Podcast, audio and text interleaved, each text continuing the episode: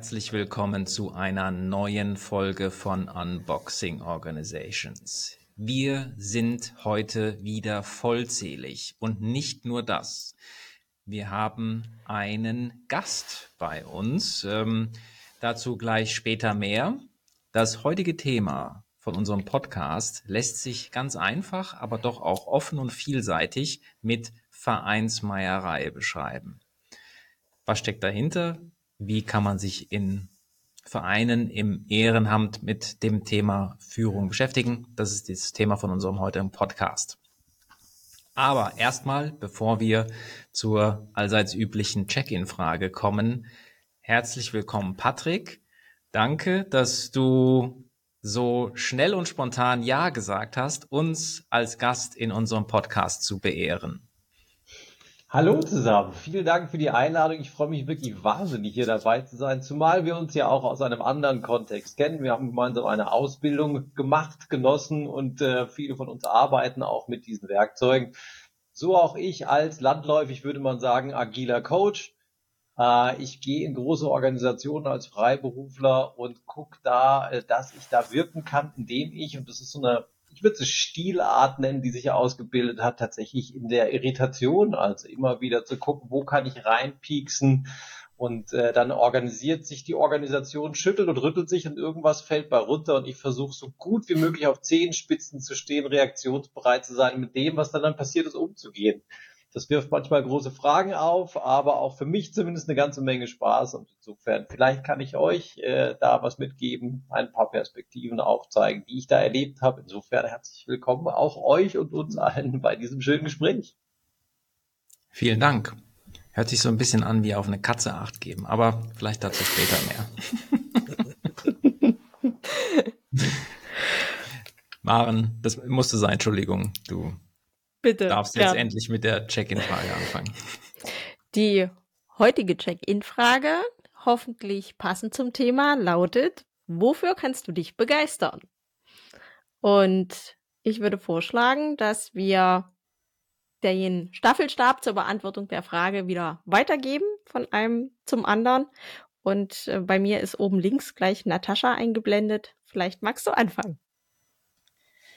Ja, also ganz spontan. Wofür kann ich mich begeistern? Ich kann mich begeistern, mich inspirieren zu lassen. Ich liebe es, neue Dinge zu lernen. Ich liebe es, neue Perspektiven zu bekommen.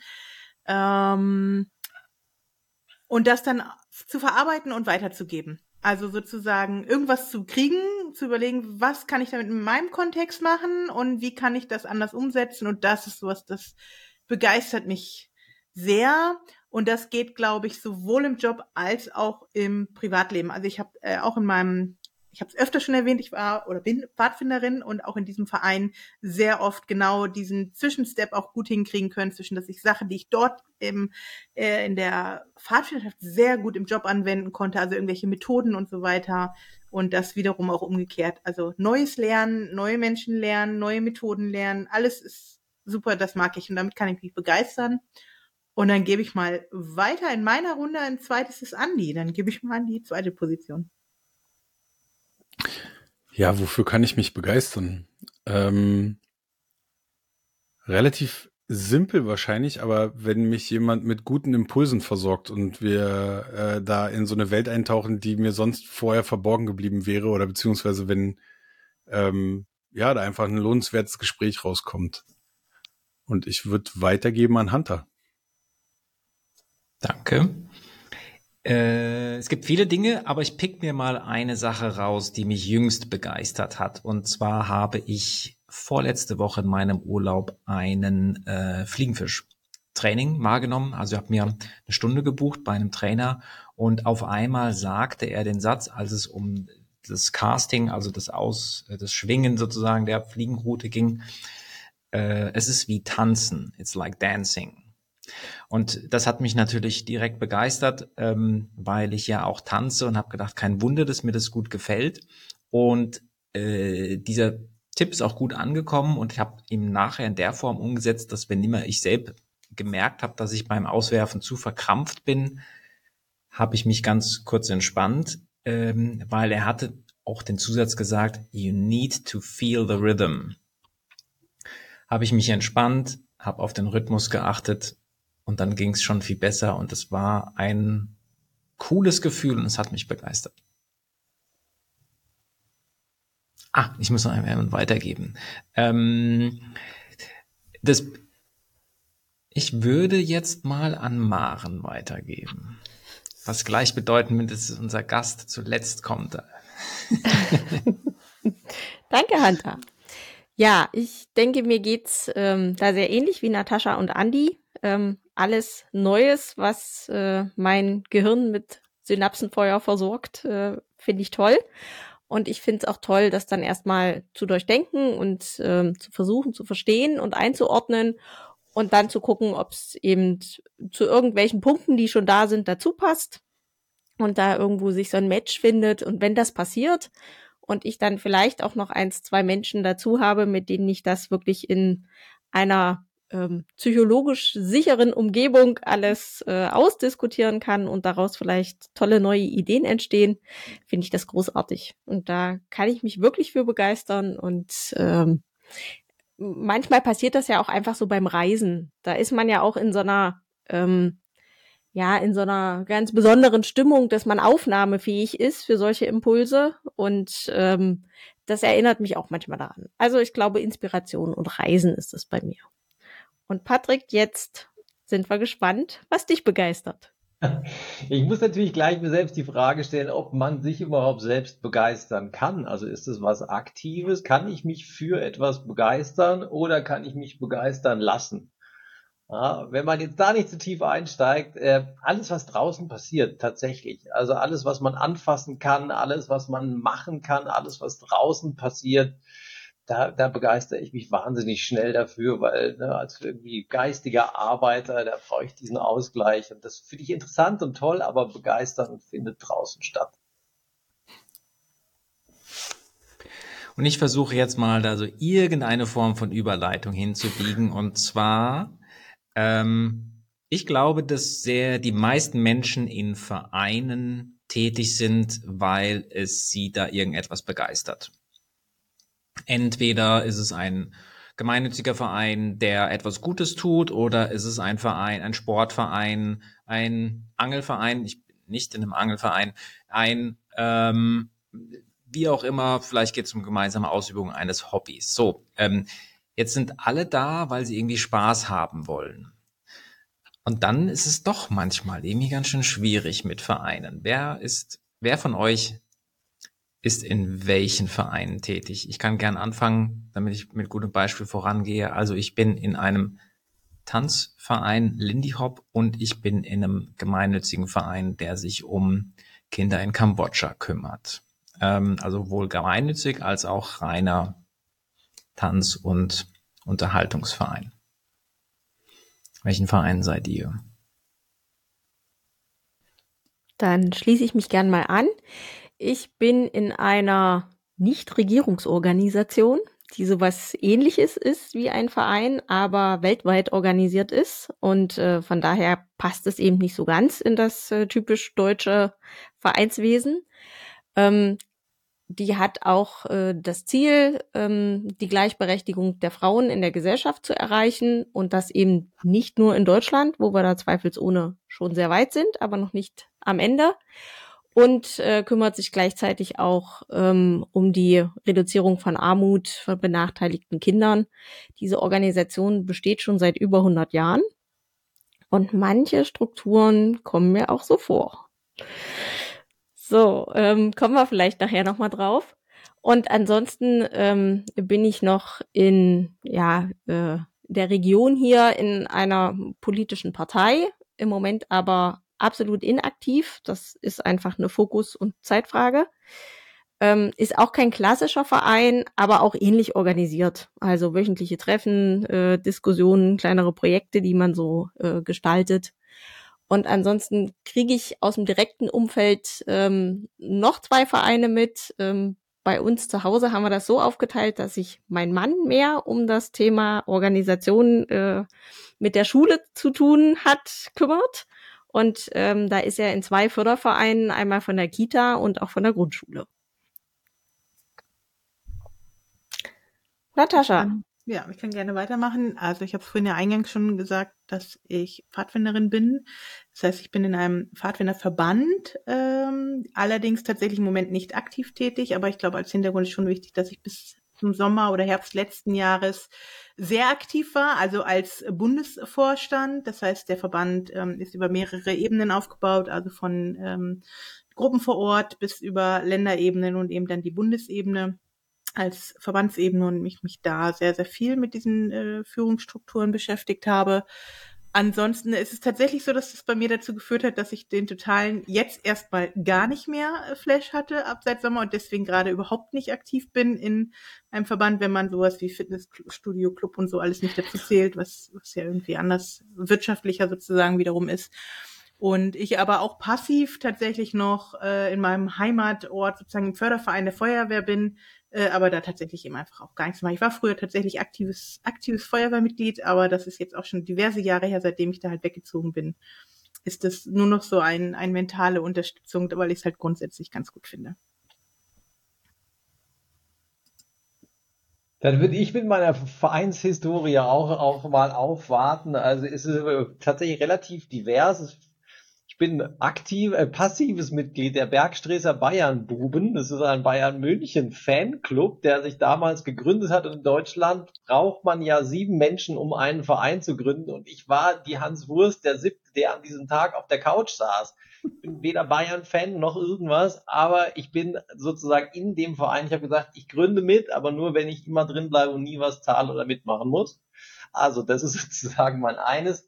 War ich sehr tief involviert, nicht direkt im Verein, aber sehr, sehr ähnlich. Ähm, das ist eine, ein Sozialunternehmen war es, Leonhard Unternehmertum für Gefangene. Da ging es eben auch um einen gemeinnützigen Zweck, nämlich Gefangene zu resozialisieren. Ähm, dann habe ich äh, sehr enge Kontakte gehabt. Unsere Kinder waren einem Waldorf-Kindergarten. Das war ein elterngetragener Verein sozusagen, also auch da sehr wirtschaftlich auch verknüpft sozusagen. Ne? Ähm, und dann habe ich ursprünglich mal Sportmanagement tatsächlich studiert und da ging es natürlich auch um Vereine, um Verbände und diese ganzen Strukturen, die es da in Deutschland insbesondere gibt. Also ein sehr, sehr, sehr breites und tiefes Feld, was auch mit der Wirtschaft natürlich da auch wahnsinnig verknüpft ist und äh, da haben wir sehr viel in der Theorie, aber auch in der Praxis erlebt, was da tatsächlich Führung in Vereinen und in Strukturen da bedeutet. Andi, Vereine in Berlin? Ja, ich muss mich absolut outen. Ich bin in keinem Verein. Ähm, ich war mal ganz lange in einem Fußballverein als äh, Jugendlicher, als Kind. Ähm, aber ich habe vereinsähnliche Strukturen, glaube ich, kennengelernt ähm, durch mein Hobby und ich verrate nicht, was es ist. Das müssen die Leute irgendwann rausfinden. Ähm, von daher kann ich, glaube ich, so von, von der Seite ein bisschen was dazu beitragen. Aber nee, ich bin nicht aktiv im Verein und komme mir gerade in der Runde ganz, ganz schlecht vor. Patrick hat ja schon angedeutet, warum er ein berechtigter Stargast heute ist ähm, mit seinem Sportmanagement-Studium, weil das ja hauptsächlich natürlich in Vereinsstrukturen dann abgebildet wird. Ähm, das Wort Vereinsmeierei ähm, habe ich ja am Anfang schon genannt. Ähm, wie würdest du Vereinsmeierei mit der ähm, Luhmannschen Systemtheorie-Brille beurteilen? Das ist jetzt eine fiese Frage. Das ist ganz, äh, ganz direkt, direkt das Thema Bam eröffnet. Du darfst ein paar Minuten drüber nachdenken. Nö, gar nicht. Das ist ja viel, dieses Wort Vereinsmeierei mhm. beschreibt ja sozusagen, da versucht die Kultur die, die das Vorurteil dazu beschreiben, dass das irgendwie ein Geklüngel ist, dass das irgendwie sich um Netzwerke dreht, um Strukturen, die sich da ausbilden. Ja. Aber das, was ich sofort damit verbinde, ist natürlich, dass ähm, die Menschen in einem Verein sich treffen, um ein Problem zu lösen. Ja, dieses Problem ist dann nicht wirtschaftlicher Natur, sondern man braucht einen Fußballplatz, um Fußball spielen zu können. Man möchte Kindern helfen, dieses Problem da in der Welt zu lösen. Also man schart sich sehr in Deutschland formal strukturiert, nämlich in einem Verein, der natürlich auch sieben Vereinsmitglieder zur Gründung haben muss und im Vereinsrecht verankert und so weiter. Aber eigentlich schart man sich um ein Problem. Und deswegen ist da sozusagen diese Luhmannsche Systemtheorie und ne, Probleme schaffen Teams und diese ganzen Stichworte sind da für mich sehr, sehr nah tatsächlich. Das könnte ja im Umkehrschluss bedeuten, dass die Vereinsmeierei kann noch so groß sein, wenn ähm, der Zusammenschweiß und der Zusammenhalt dann durch die, die, das gemeinsame Problem groß genug ist, dann hält das, das die größte Vereinsmeierei auch aus und deswegen bleiben die Leute dann beisammen. Ist das so? Ich glaube schon. Man, man kriegt ja, da ist ja wahnsinnig was, was da so geredet wird. Ja. Also wenn man dann irgendwie diesen Bezug immer zu diesen Meetings in Teams und Unternehmen weiß. Also die Leute gehen freiwillig in ihrer Freizeit abends in ein Vereinsheim und diskutieren mit den Leuten, auf die die gar keinen Bock haben, die ganzen Tag. Das machen die teilweise ihr Leben lang. Ja, das ist totaler Wahnsinn. Das, wozu wir uns bei der Arbeit zwingen müssen, machen wir ändere den Kontext, ändere das Verhalten und so weiter, ja, machen wir abends freiwillig. Das ist total schizophren. Ja, aber das Problem ist da stark genug. Bei der Arbeit ist es halt, dann irgendwann Bums, wo man sagt, nein, das ist halt nur die Arbeit. Ja, da löse ich ja nicht so ein Problem. Aber im Verein wird es auf einmal total relevant. Da sind es meine Kinder, da ist es mein Erlebnis in Kambodscha, da ist es mein Umfeld in der Feuerwehr in Dingenskirchen und der Andi auch in seinem Umfeld da, in seinem Fastverein. Ja das, das, das, das zieht. Ja, das ist das, glaube ich, wo Unternehmen hinwollen. Die finden nur kein so extern referenziertes oder oftmals kein so ein extern referenziertes Problem, wo die Leute sagen, geil, das will ich lösen. Das Problem des Kunden will ich so, so dringend lösen, dass ich bereit bin, mich selbst zurückzustecken. Und im Verein machen die das auf einmal. Ich denke, das ist ein schönes Beispiel für das Menschenbild. Also wir hatten das ja auch ähm, in der Ausbildung Menschenbild nach McGregor. Bin ich jetzt ein X- oder ein Y-Mensch? Ähm, Nochmal kurz zur Einordnung. Bei den X-Menschen geht man davon aus, dass sie extrinsisch motiviert werden müssen, dass sie immer einen Anreiz brauchen, dass sie eigentlich gar nicht willens sind zu arbeiten ähm, und immer dahin gestupst werden müssen und kontrolliert werden müssen und, und, und. Und ähm, wir gehen ja ganz stark von dem anderen Menschenbild aus, dass eben jeder Mensch ähm, der Aufgabe nachgeht, um auch wirklich wirksam zu sein. Und ich finde, die Vereine sind das beste Beispiel, weil wie du schon gesagt hast, die Leute gehen da abends freiwillig hin, opfern ihre Freizeit, um etwas zu erreichen. Und ähm, das natürlich in einem ganz diversen Umfeld. Der eine möchte eben einen sauberen Platz haben, um Fußball zu spielen, und der andere möchte sich, äh, möchte wirksam sein, um äh, etwas gegen Kinderarmut zu tun oder sich für Tiere zu engagieren oder was auch immer. Aber ich denke, das ist wirklich ähm, eins der besten Beispiele, mit dem man kommen kann, wenn es um das Thema Menschenbild geht. Ich würde sogar noch äh, etwas hinzufügen wollen, weil bei Vereinen fällt mir gerade auf, ist äh, eine Mitgliedschaft beinhaltet. Die haben wir in Organisationen ja implizit auch. In den Vereinen ist sie ja wirklich konkret äh, verankert. Also da musst du ja Mitgliedsbeitrag schrei äh, bezahlen, musst dich wahrscheinlich irgendwie auch mit mit mit äh, irgendeiner Unterschrift dazu bekennen, dass du Mitglied bist. Und die kann man dir ja wieder aberkennen. Das ähnliche Prinzip haben wir in Organisationen auch.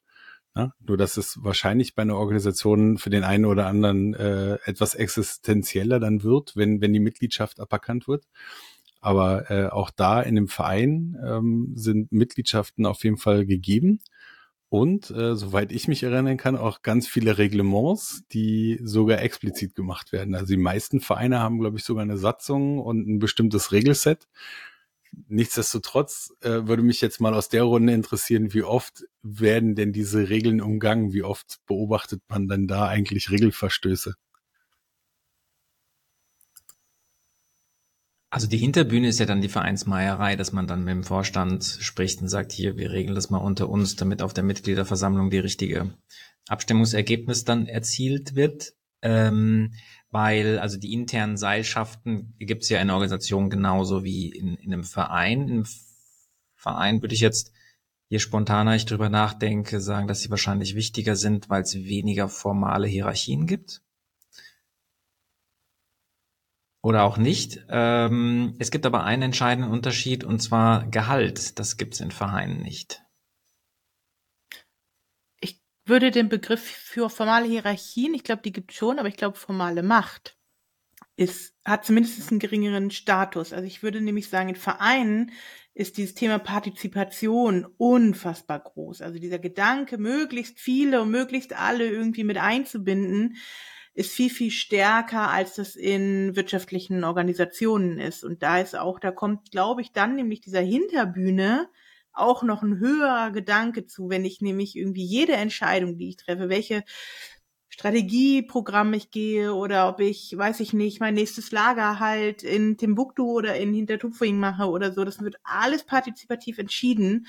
Und da ist, glaube ich, die Hinterbühne unglaublich wichtig. Dieses äh, mein Pfadfinder wäre es äh, das, das gemeinsame Singen am Lagerfeuer, während man eben abends noch mal kurz ein bisschen drüber spricht, wo man jetzt dieses Lager macht oder so. Also ich glaube, das hat eine noch viel höhere Intensität und noch viel mehr, als das eben in wirtschaftlichen Organisationen ist, weil dieses Thema Macht halt sehr verpönt ist. Hierarchien gibt's trotzdem, aber die haben weniger, denen wird das weniger zugesprochen.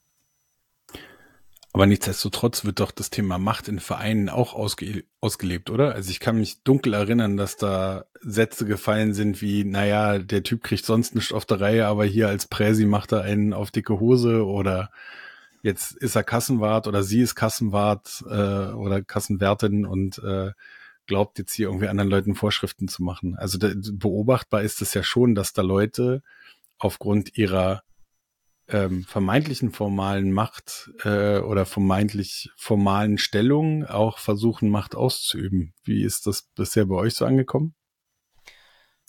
Also total, dieses Muster lässt sich da erkennen. Und man, man denkt ja auch, wenn man, oder wenn man daran denkt, dass, dass Präsidenten oftmals große Sponsoren sind, ja, auch in der Fußball-Bundesliga, ne, wo man jetzt sagt, okay, die Einflussnahme von Investoren, ja, Sponsoren, wenn man sich anguckt, wer an der Spitze der Vereine ist, ja, also und, und wie kontrovers es auch diskutiert wird. Da wird viel, viel erkauft sozusagen, die formale Macht, eben präsidiale Ämter oder sowas, aber die eigentliche Arbeit, passiert dann auf der Hinterbühne und gar nicht zwingend sozusagen im Gespräch mit dem Präsidenten oder mit dem Vorstand, sondern hintenrum. Ne? Da, da passiert am Platz irgendwie, ne, wer, da wird ja auch beäugt die ganze Zeit, wer wer leistet die Arbeitsstunden, ne, wer kauft sich da frei.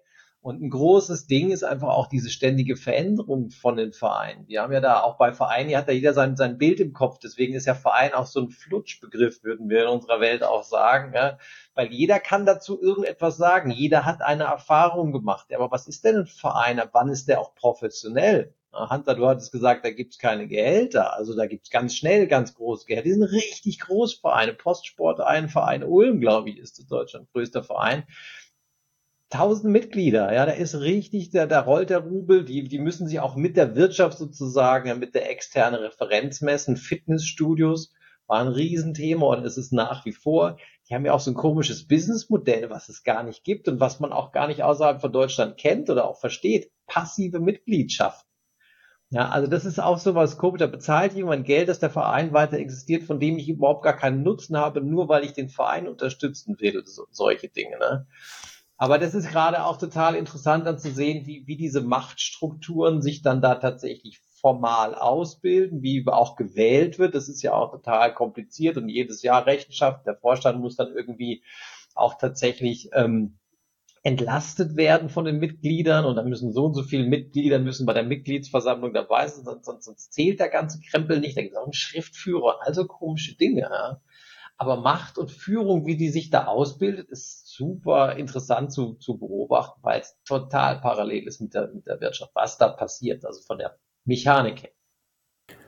Das ist ja super spannend. Ne? Das heißt, wir müssen gedanklich oder in unserer Diskussion auf jeden Fall trennen zwischen einem wirtschaftlich florierenden Verein und einem, ich sag's jetzt mal, gemeinnützigen Verein, der keine Einnahmen in dem Sinne hat, ne? Weil, also, was mir gerade so spontan eingefallen ist, hat dann ein Verein, der äh, eine wirtschaftliche Komponente mit bedient, hat der dann auch externe Referenzen, also ko konzentriert der sich sozusagen auf eine Art Wertschöpfung als Verein, also spontan würde mir jetzt ein großer Fußballverein einfallen, äh, der, der dann irgendwie äh, versucht natürlich möglichst erfolgreich zu sein, um, um große Verkäufe, Werbedeals und einigermaßen äh, in die Richtung irgendwie Dinge einzufahren, um sich wirtschaftlich zu tragen oder Geld sogar verdienen.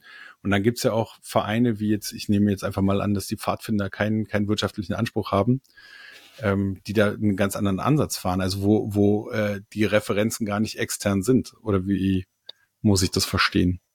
Ja, ich, ich glaube, ich würde tatsächlich das nicht an der Gemeinnützigkeit festmachen, weil natürlich auch zum Beispiel ein Pfadfinderverband in dem Fall Einnahmen hat, nämlich die Mitgliedsbeiträge wie jeder Verein und die natürlich vernünftig sinnvoll ausgegeben werden und es tatsächlich beim Gemeinnützigkeit auch noch den Anspruch gibt, dass man eben keine Gewinne machen darf. Das heißt, im Sinne von, wenn ich horte, wird es auch schwierig. Also ich habe durchaus auch einen wirtschaftlichen Anspruch, der halt ist nicht möglichst viel einnehmen, sondern mein Geld, was ich einnehme durch Mitgliedsbeiträge halt auch gut und sinnvoll sozusagen für die richtigen Dinge auszugeben. Und das wiederum fördert auch wieder Machtstrukturen. Was sind die richtigen Dinge? Wo soll das Geld hinfließen? Also deswegen würde ich auch nochmal die Frage stellen, ob wirklich, wenn wir über diese Systeme sprechen, ne, in was für ein System sind wir unterwegs? Ist das wirklich der Vergleich, der, der am nächsten liegt, das Wirtschaftsunternehmen oder ist es nicht eher, ich hätte immer den Verdacht eher, das ist eher so die politische Schiene, weil ich fand, das Agieren in einem Verein unfassbar politisch. Also das fand ich noch höher ausgeprägt. Also gerade eben, was Patrick auch schon sagte mit den Wahlen. Ich muss mich erstmal Wahlen wählen lassen. Ich muss erstmal einen Wahlkampf betreiben. Ich werde halt nicht einfach so irgendwie Kassenwartin, sondern ich brauchte erstmal eine Menge an Leute hinter mir, muss erstmal irgendeine Art Programm aufstellen. Und dann muss ich das vielleicht auch einhalten oder nicht. Also das finde ich, da finde ich diese, diesen Vergleich zur Politik fast näher liegender als zur Wirtschaft, wenn ich ehrlich bin. Kann man also vielleicht sagen, dass wir hier eine Mischung von sozialen Systemen haben, also quasi ein, die Mischung des sozialen Systems Politik, wo, wo so Macht und Nichtmacht geht. Und dann haben wir aber auch Elemente einer wirtschaftlich oder Gewinn, also entweder gewinnorientierten Organisation, wenn wir irgendwie einen Sportverein haben.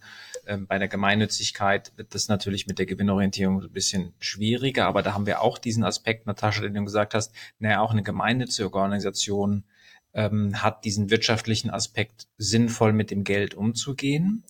Ähm, das heißt, wir haben einmal eine Mischung von sozialen Systemen, welches es halt dann vielleicht eine Ursache sein kann, warum es so schwierig ist und vielleicht warum auch formale Macht ein bisschen diffuser organisiert ist als in einer wirtschaftlich orientierten Organisation?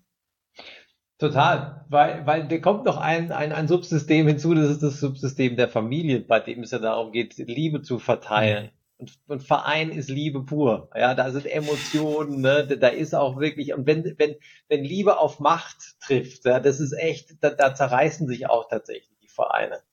Na, und ich glaube, es würde Vereinen, und ich hatte ja mit meiner Frau mal überlegt, ein, ein, ein Buch zu schreiben, wo es darum ging, einfach auch diesen vielen tollen ehrenamtlichen Menschen, die aus allerlei Berufen und, und, und Herkünften kommen und so weiter, so ein bisschen Werkzeuge auch an die Hand zu geben, wie, wie die sich denn organisieren können, welche Tools es gibt, um Entscheidungen zu treffen, wie man einen Rahmen aufbaut, der kann technischer Natur sein, aber auch Kommunikation. Also ne, damit beschäftigen sich, beschäftigen wir uns, ja, aber so Menschen, die das gar nicht so überhaupt auf dem Deckel haben, was es da gibt und welchen Rahmen man gestalten kann, innerhalb dessen dann ein Unternehmen, ein Verein tatsächlich auch kommunizieren kann. Ja.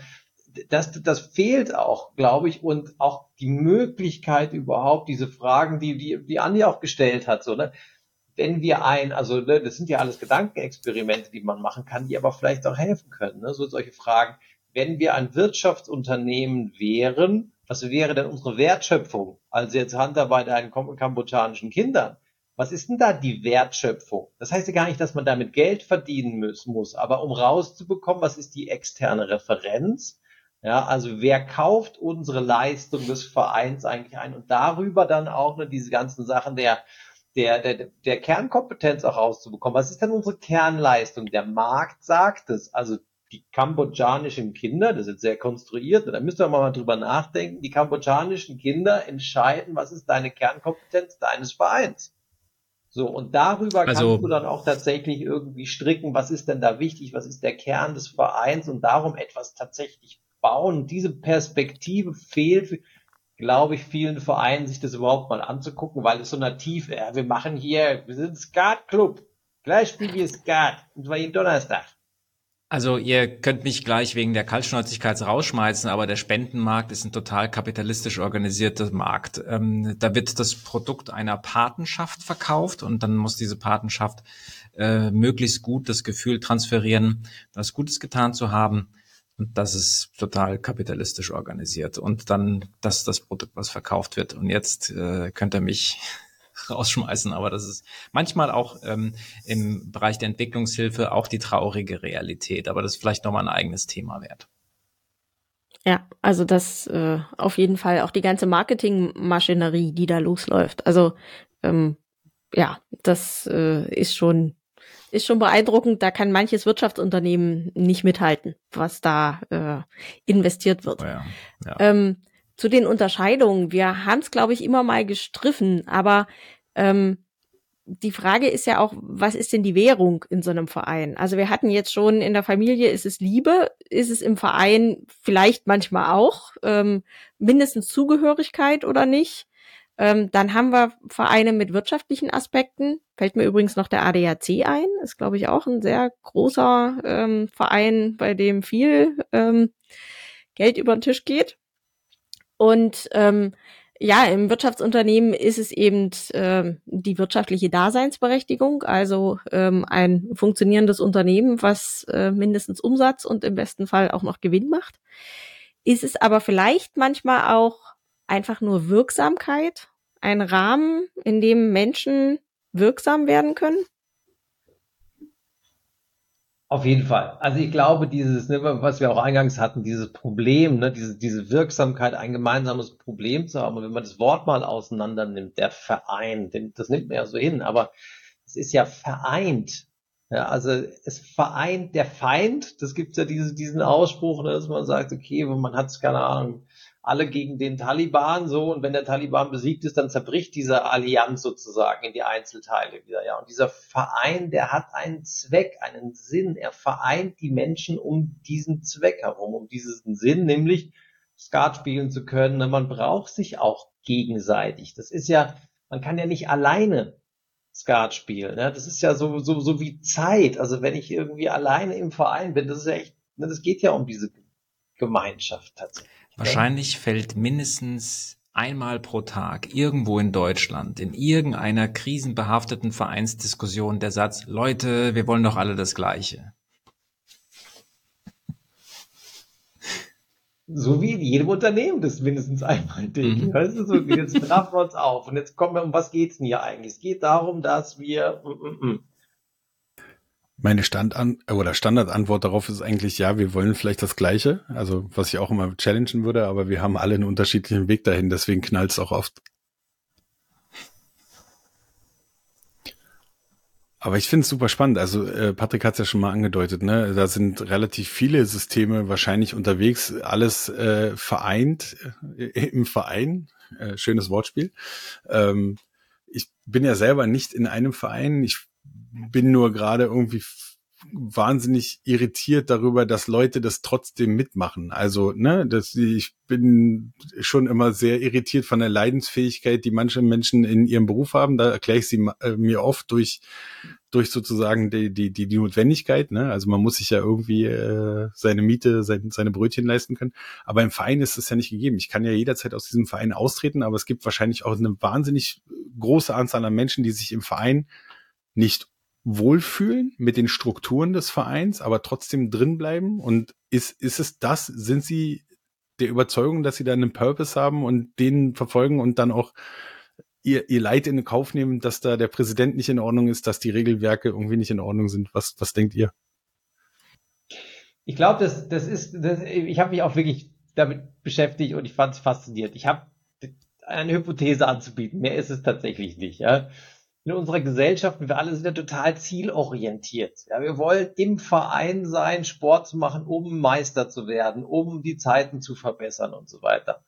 Ja, ich glaube aber, dass ganz viele Leute oder auch ein ganz starker Antrieb ist einfach, diese Tätigkeit um der Tätigkeit willen tatsächlich zu tun. Dass dieses, dieses Hobby, weißt du, man beneidet, man belächelt ja Hobbys. Ah, man macht Garten und so weiter. Aber eigentlich findet man es ja geil. Der hat ein Hobby das ist so total absichtslos, ne? dieses Spazierengehen. Das macht man nicht, um Strecke zu machen oder so, sondern das macht man um Spazierengehens Willens. Und ich glaube auch diese Vereine, da findest du dieses Hobby. Das ist, äh, du, ne, das, das, du, du bist Teil dessen, um Teil dessen zu sein. Es ist so abs, so schön absichtslos. Aber du hast trotzdem einen Grund hinzugehen da kriegst du auch Zielorientierung mit, weil wenn du dann in der Mannschaft spielst, dann hast du diesen Wettkampf, diese Zielorientierung wieder, die uns auch allen irgendwie gut tut, die wir auch irgendwie wollen, kennen, sozialisiert haben. Aber dieser Anteil dieses Absichtslosen in einem Verein, der ist, glaube ich, ganz stark und den haben ganz viele, aber können es nicht verbalisieren. Ist es die eigene Heldengeschichte, Mhm. die uns Ja, ich, so ich bin, also tatsächlich kenne ich diesen Begriff bringen? auch aus der Spiritualität sozusagen. Ja, und da bin ich auch gerade bei diesem Thema Ich bin. Also was ist mein Ich bin? Und ich würde tatsächlich die, The- also ich bin sehr bei der These und jetzt sozusagen aus der eigenen Erfahrung, was das alles mit mir seit letzten Sommer gemacht hat. Also ich war halt jahrelang, also ich kenne das seit der Kindheit, dass ich das bin, ja, und man, man man identifiziert sich so damit und man macht das ja eben, wie gesagt, was, was Anni jetzt schon so gesagt hat, man macht das aus einer Leidenschaft heraus, weil man irgendwie, man hat da eine hohe Leidensfähigkeit und man macht das aus einem gewissen Antrieb. Und wenn man das aufzugeben, das macht halt auch mit mir als Mensch was. Also zu fragen, wenn ich da vorher etwas so freiwillig gemacht habe, wo ich mich abends mit beschäftigt habe und das aufzugeben, wo ich vorher mich irgendwie mit identifiziert habe, wo ich gesagt habe, das macht mich als Mensch aus. Ich bin eben nicht nur mein Job, sondern das macht mich als Mensch aus. Das dann aufzugeben und zu sagen, das lasse ich jetzt bleiben, das finde ich halt viel schwieriger, ehrlich gesagt, als einfach einen Job aufzugeben. So als, weil das mich irgendwie so dieses mehr als Mensch triggert und das dann wegzulassen viel schwieriger ist, als einen Job wegzulassen. Ähm, in der Nichtregierungsorganisation, in der ich da bin, glaube ich, hat das auch noch den Aspekt des Status. Also, dass du sagen kannst, hier, ich bin mit dabei, ähm, ich tue was Gutes, diese Vereinigung steht dann auch immer mal in der Zeitung. Ähm, und auch diese, durch diese äh, starren Strukturen und Präsidentschaft und, und, und, was alles so dranhängt, hat das ja auch eine Außenwirkung. Und wenn die dann auch auf einmal wegbricht, dann ist das vielleicht auch ähm, ein Statusverlust.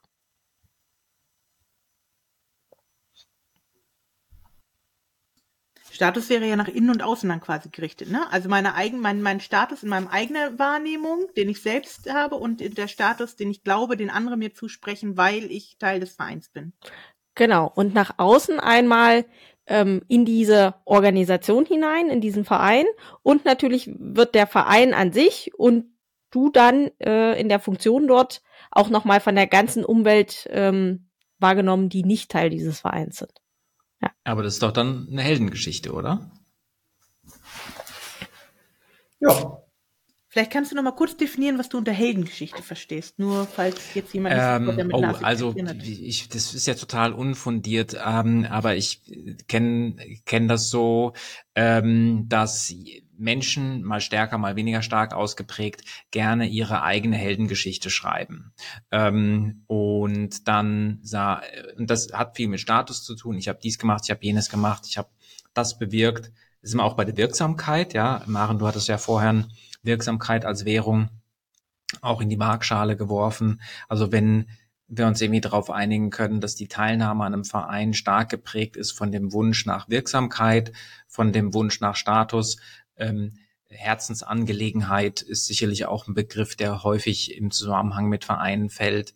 Ähm, dann wäre das für mich so die Vereinsheldengeschichte, um, um diesen Begriff mal jetzt zu präzisieren.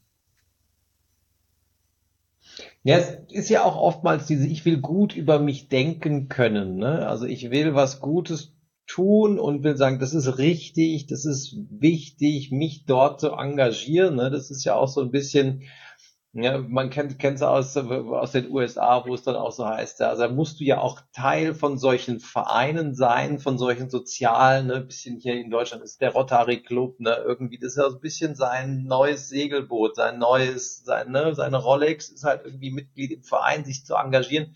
Das ist en vogue, das ist modern, das ist richtig, das gehört dazu. Du musst Teil dieser unwirklichen Welt sein, etwas Gutes da reinzubringen, etwas zurückzugeben. Das ist ja auch so ganz tief bei uns verwurzelt, etwas zurückzugeben. Auch wenn es klein ist. Und dann ist es nur in Anführungszeichen Zeit und Engagement. Das würde ja heißen, es ist eine Art gesellschaftlicher Druck, aus dem heraus unsere Vereine bestehen. Dann wäre jetzt mal die Frage, ich, nach meinem Kenntnisstand ist so das Thema Vereine schon ein starkes, sehr deutsches Phänomen auch. Also du hast jetzt in einem Vergleich zu USA aufgemacht. Aber all diese Bedürfnisse, die wir jetzt gerade in Vereinen zugeschieden haben, diese befriedigen. Wie machen das andere Länder denn? Wie, wenn die Leute in anderen Ländern doch wahrscheinlich, unterstelle ich mal, auch diese Bedürfnisse haben. aber es die Vereine nicht gibt, wie ist es denn dann da? Wie befriedigen die Leute da dieses Bedürfnis? Weiß das jemand? Schweden ich kann mir vorstellen, dass es ähm, in einigen Ländern noch über das System Familie passiert, weil die Gesellschaften noch nicht so stark diversifiziert sind wie bei uns, wo wirklich die Kernfamilie äh, in den meisten Fällen zusammenlebt mit äh, den eigenen Kindern, die gerade noch zu Hause sind. Und irgendwann sind die ausgezogen und bei uns kommen halt dann irgendwann in den allermeisten Fällen die älteren Menschen in ein Altenheim. Und in anderen Ländern ähm, leben eben die alten Menschen mit im Haus oder in unmittelbarer ähm, Umgebung. Und die Jüngeren, die im leistungsfähigen Alter sind, kümmern sich halt da und werden da wirksam. Ich, ich kenne das äh, aus dem. Ja, Andi? Also ich wollte ganz kurz mal so den, den, den Timekeeper machen. Ich gucke mal gerade so ein bisschen auf die Zeit ähm, und wollte vielleicht noch mal fragen, ob wir so eine Art Zusammenfassung machen wollen. Also ob jemand mal sich traut, so alles, was wir jetzt in den letzten Minuten besprochen haben, zusammenzufassen. Ich kann auch gerne anfangen, weil gerade eben so der Blick in meine Richtung kam. äh, als als nicht äh, Vereinsmitglied habe ich jetzt mitgenommen, dass äh, Verein offensichtlich auf dem äh, Subsystem Familie beru beruht und dass da ganz viel mit äh, Liebe und und Zugehörigkeit äh, mitschwingt als Code. Ähm, und dass es wahrscheinlich oft Probleme gibt, wenn dann ein anderes Subsystem mit reinschlägt. Ne? Also wenn Politik dazu kommt, wenn vielleicht Wirtschaft mit dazu kommt. Vielleicht haben wir sogar auch äh, irgendwie sowas in die Richtung Medien habe ich rausgehört, ne? Also so im Sinne von ähm, wer wer kriegt welche Informationen, wer verteilt welche Informationen. Also ich glaube, dass da äh, ein Sammelsurium von Subsystemen aufeinander schlägt und dann gibt es äh, die Probleme, die wir vielleicht so allgemein hin als Vereinsmalerei subsumieren. Und ergänzend tatsächlich auch diese Nähe äh, zur Wirtschaft, also dass es tatsächlich sich um dieses Problem scharren ist und dass man, wenn man das mal irgendwie von außen versucht zu betrachten, was man bei der Arbeit erlebt, dass man, was man in so einem Verein erlebt, ist doch schon in den Mustern sehr, sehr ähnlich. Da hätten wir ja ähnliche Muster wie in einem Familienunternehmen, wo die Subsysteme Familie und Wirtschaft dann auch zusammenkommen, wobei wir dann bei Vereinen das Subsystem Politik noch mit drin haben. Also drei. Vielleicht macht es deswegen so kompliziert. Aber alle tun es sich an, weil es äh, um das große Ganze, um ganz quasi um das wichtige Problem und vielleicht auch um die eigene Wirksamkeit und die, die, die Verbindung, die man sich, ist dann eigentlich wird's Teil zu der ähm, eigenen Identität. Man würde sich wahrscheinlich sogar vorstellen mit, ich bin dies, das, jenes und ehrenamtlich in der Feuerwehr oder ähnliches. Das findet man ja dann auch häufiger. Ne?